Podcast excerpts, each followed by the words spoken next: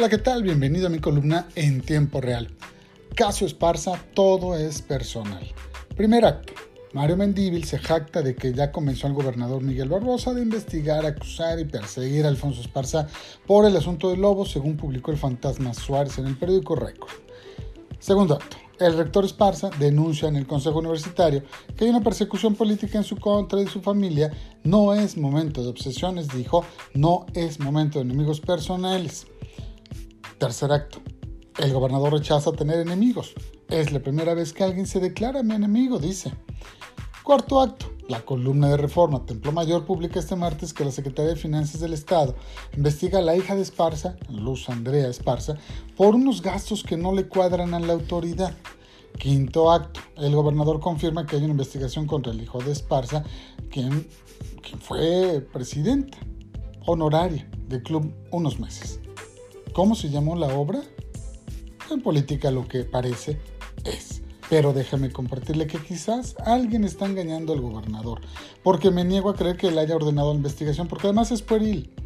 Mire, la denuncia proviene de la Unidad de Inteligencia Patrimonial y Económica que encabeza Manuel Ferrusquia Conchol, organismo que depende directamente del gobernador.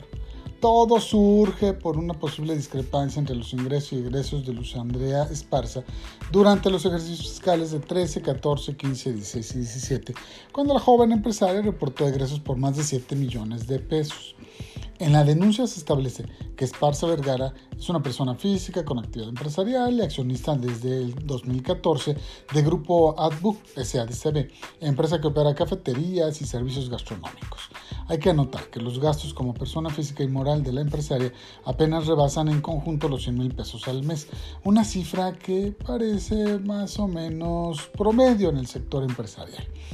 Bueno, Está también, por supuesto, muy por debajo de los flujos que investigan las unidades de inteligencia patrimonial y económica estatales. Bueno, con información extraoficial puedo decirle que el monto incluye los gastos privados de la profesionista que además estudió nutrición y ciencias de la comunicación en la Ibero y en la UAP, un máster internacional en negocios por la Johan Croft Institute y certificados como entrenadora profesional de fútbol emitidos por la Escuela Nacional de Directores Técnicos y la Scottish FA Coach Education de la UEFA.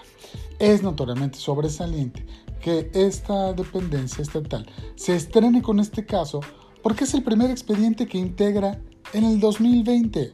Ya estamos en el sexto mes, pero es el primer expediente, aunque es el área que da seguimiento a las finanzas del crimen organizado y que ejerce un montón de presupuesto en Puebla, entidad donde hay fortunas por crimen organizado por delitos pues, de robo de combustible, secuestro y homicidios, en donde pues, las autoridades incluso confirmaron la operación de cinco cárteles del narcotráfico.